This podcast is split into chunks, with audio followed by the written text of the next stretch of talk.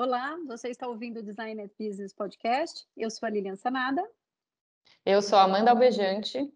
Eu sou o Daniel Nascimento. Nós vamos conduzir vocês em conversas inspiradoras e realistas sobre o mundo dos negócios. Nosso convidado especial de hoje é o Luciano Abrantes, CTO e Head de Inovação Digital na Natura Eco e membro da Design Business desde o comecinho, desde quando a gente resolveu trazer a comunidade para o Brasil. Como vocês sabem, a Trilha Lead nasceu de um grupo de estudantes brasileiros que possuem formação executiva na Universidade de Stanford, na Califórnia, e tem o desejo de compartilhar o conhecimento adquirido lá. O propósito é apresentar teorias de negócio de classe mundial e trazer exemplos reais de quem de fato colocou esses ensinamentos em prática.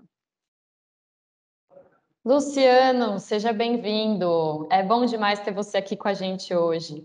Até porque você é um dos líderes mais inspiradores da nossa comunidade e a gente tem muito orgulho disso.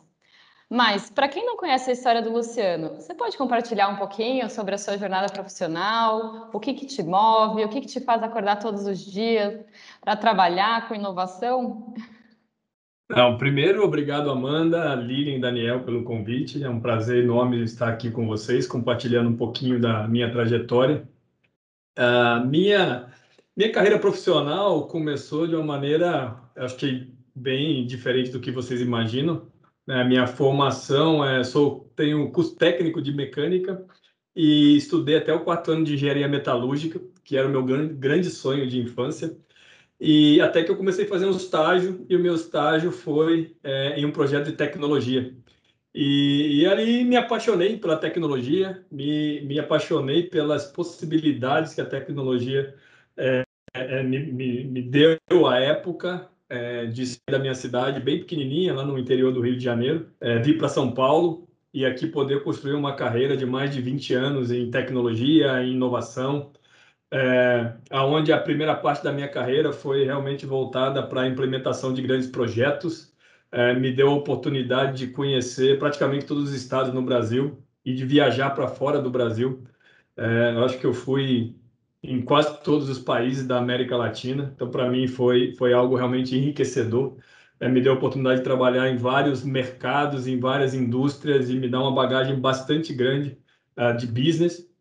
E a segunda metade da minha carreira realmente foi voltada para o digital, né? Eu, é, eu, costumo dizer que a minha primeira metade da carreira foi muito voltada para público interno, né, de implementação de tecnologias e plataformas para é, é, trabalhar a eficiência é, das indústrias, é, para integrar as indústrias, os diversos departamentos.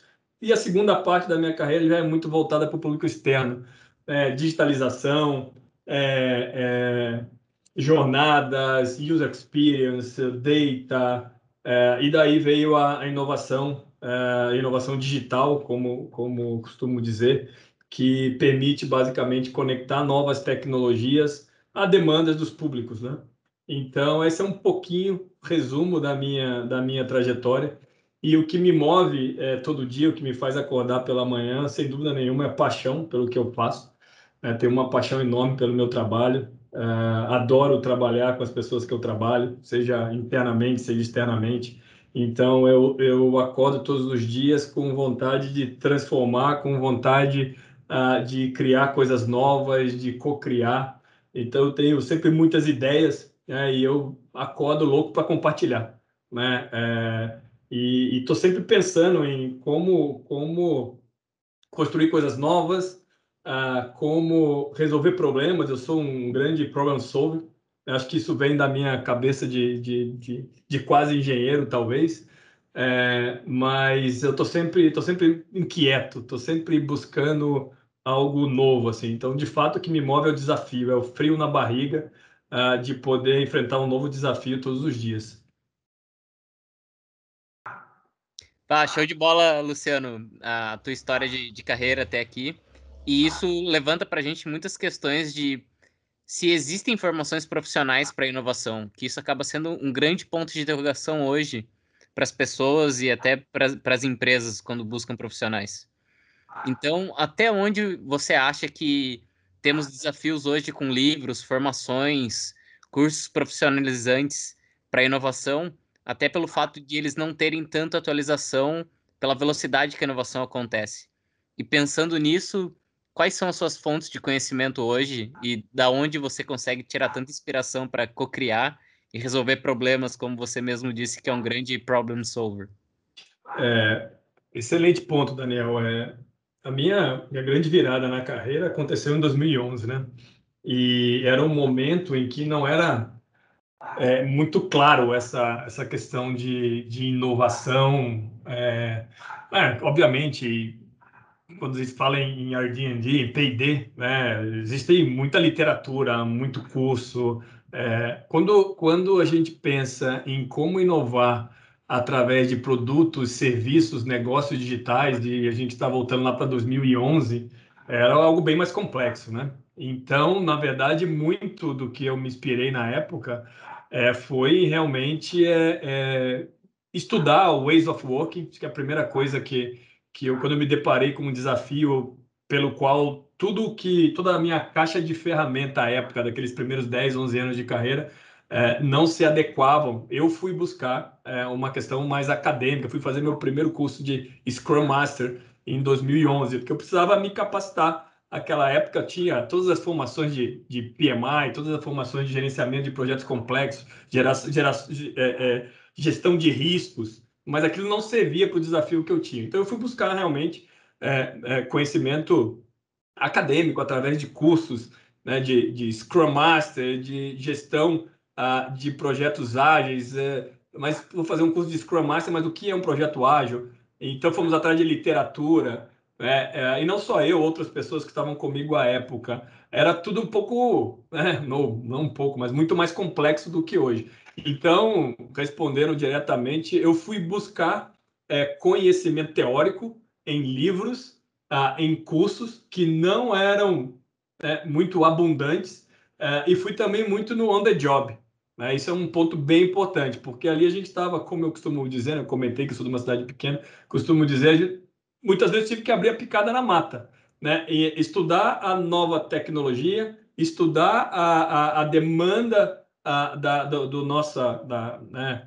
consumidor final, das nossas consultoras, é, é, como é que a gente faz um mapeamento de user experience, como é que a gente faz é, entrevistas para entender qual é a, a, a, o real problema, né? E não ficar focando na solução. Tudo isso era muito novo para alguém que vinha de uma carreira longa em implementação de projetos para é, é, back-office. Então, tentando resumir, é muito buscando conhecimento acadêmico em livros, em treinamentos, uh, muito trabalho on the job, uh, muito benchmark, né? embora fosse algo que que ainda era muito novo para mim e diria que no mercado como um todo, mas já já haviam algumas empresas que vinham trabalhando isso. Então, benchmark é uma coisa que eu também sempre usei muito. Ah, e mais recentemente, né, dando um salto, mais recentemente, é, é, em 2017 eu participei como representante da Natura de um programa que foi orquestrado pelas Nações Unidas, pelo Global Compact, ah, e em parceria com o The Do School, que é uma uma consultoria de inovação é, sediada em Berlim. Então, era uma tríade entre as Nações Unidas, representado pela Global Compact, pela The Do School de Berlim e algumas empresas uh, de várias partes do mundo. Foi um programa de inovação uh, de cerca de um ano, um ano e meio, foi muito bacana. Nós tivemos a oportunidade de ter contato uh, com teoria, com a prática, é, é, trocar muita ideia dessas companhias, como cada uma dessas companhias é, enxergavam inovação. Então, foi um programa que a gente esteve em alguns países, conhecendo ecossistema de startup local, conhecendo os casos reais ah, de inovação. Então, foi bastante bacana. É, mas eu hoje recomendo, existem muitos cursos hoje, muito mais abundantes do que na época que eu comecei. Existem muitos bons livros. Né? É, existe um livro que é, para quem está buscando inovar e fazer transformações nas grandes companhias. Eu super recomendo, já é um pouco antigo, tem novas versões, mas Organizações Exponenciais é, é, me ajudou bastante. A gente estudou esse livro aqui na companhia e, mais recentemente, o The Network Imperative, que são, é, fala um pouco de negócios de plataforma. Né? Não é um livro especificamente sobre é, inovação, existem outros também interessantes, mas esses dois aqui eu recomendo para quem está é, trabalhando é, no intraempreendedorismo, para quem está buscando uma transformação digital, para quem está buscando é, é, compartilhar um pouco com os stakeholders o que é isso que, tá, que está acontecendo aí no mundo. Muito legal. Luciano, em um dos primeiros encontros da Design Business, você compartilhou com a gente a jornada de digitalização da Natura, que é uma bela história, por sinal, mas a gente sabe que não foi fácil desde o início, né? Tanto você quanto o Tive tiveram que quebrar muita pedra, porque no final das contas é sempre uma transformação cultural. E eu queria saber de você, é, quais são as habilidades que você achou que foram mais relevantes assim para serem desenvolvidas tanto em você quanto no time, para ajudar os executivos da Natura a entender que a inovação deveria ir muito além de P&D e que não era assim só uma modinha passageira. E que quais eram os, os superpoderes aí que esse time, né, que estava liderando a transformação cultural tinha que ter, tinha que se nutrir, se automotivar para fazer o negócio acontecer. Quem dera se nós tivéssemos superpoderes, Lilian. É, aqui, de fato, foi um trabalho, é, é, não é um trabalho de curto prazo. Aqui foi uma jornada, né?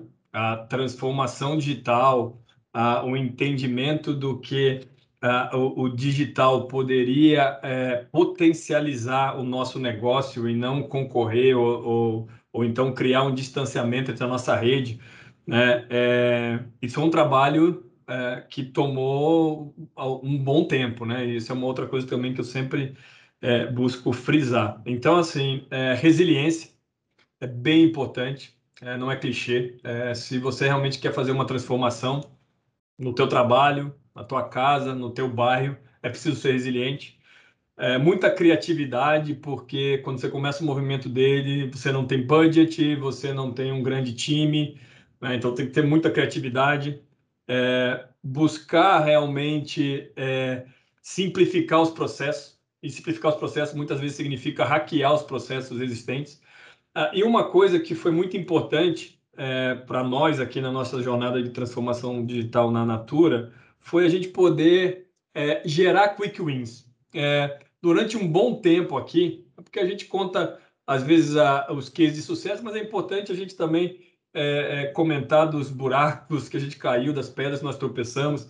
Por um tempo aqui, é, trabalhava tecnologia pela tecnologia.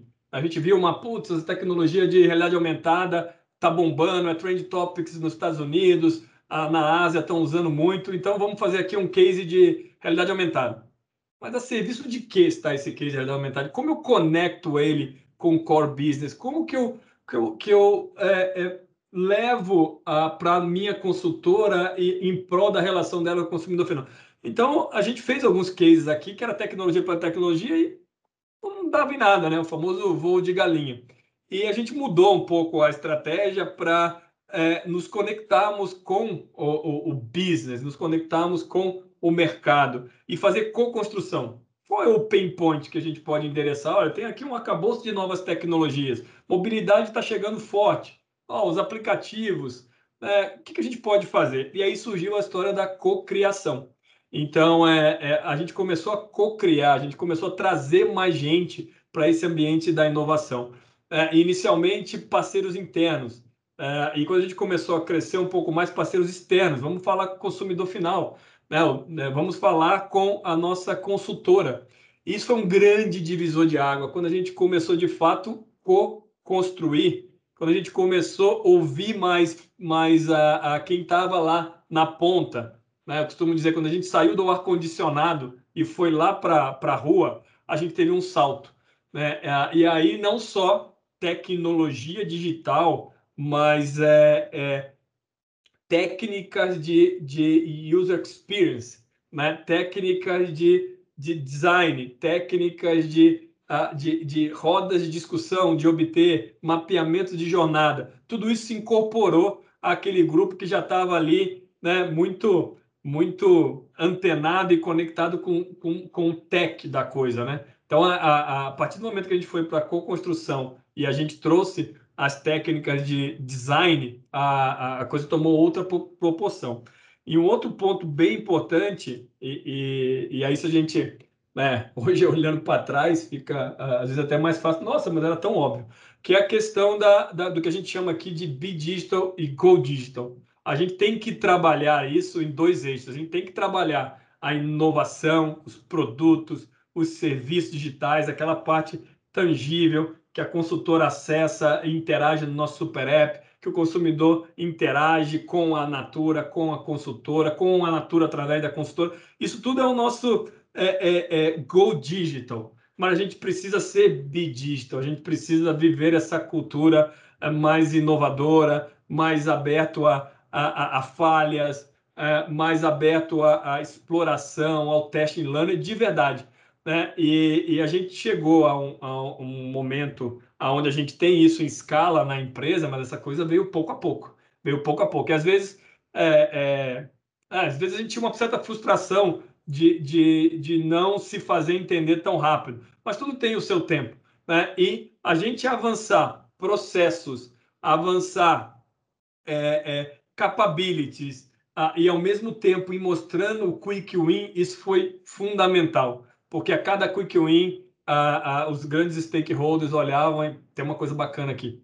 Vamos investir mais um pouco, vamos investir mais um pouco. E hoje a gente tem a, um time que trabalha é, inovação incremental perene, que é um time bastante grande trabalhando é, é, é, produtos digitais, e a gente tem um outro time que está focada em experimentação, em, inovação disruptiva, mas tudo é uma construção, né? Às vezes as pessoas me perguntam, querem bater um papo, tomar um café, e na expectativa que, que talvez eu tenha alguma fórmula mágica, mas na verdade é resiliência, criatividade, é, estar conectado com o ecossistema, fundamental isso. É, é, ah, eu ia, eu ia deixar de dar, fazer esse comentário que é, que é muito importante. Estar conectado com o ecossistema é muito bom. Né? Em grupos como o Design o Design Business, que a gente está aqui, é, grupos como Ecossistema de Startups, como Labs de Inovação, no Brasil, na América Latina, no mundo. Isso é muito poderoso, né? Muito poderoso. Às vezes você tem um problema e você joga na rede, alguém já passou por aquilo. E outra coisa, é você poder compartilhar, né? Muitas vezes nós fizemos sessões de roadshow. Uh, e o roadshow, quando era eu e o meu time fazendo roadshow e contando o que estava acontecendo no mundo, ele tinha um peso. Quando a gente trazia alguns convidados externos que iam conosco, ele tinha um peso duas vezes maior. Então, é estar conectado no ecossistema é fundamental, fundamental. Muito obrigada, Luciano, pela sua participação aqui com a gente hoje. Pessoal, esperamos que vocês tenham gostado, agradecemos a atenção e fica aqui nosso convite para você acompanhar a Designer Business Brasil nas mídias sociais. No Instagram, a gente está como designerbusinessbr e também no YouTube. Se você colocar Designer Business Brasil, você nos encontra por lá. Até a próxima!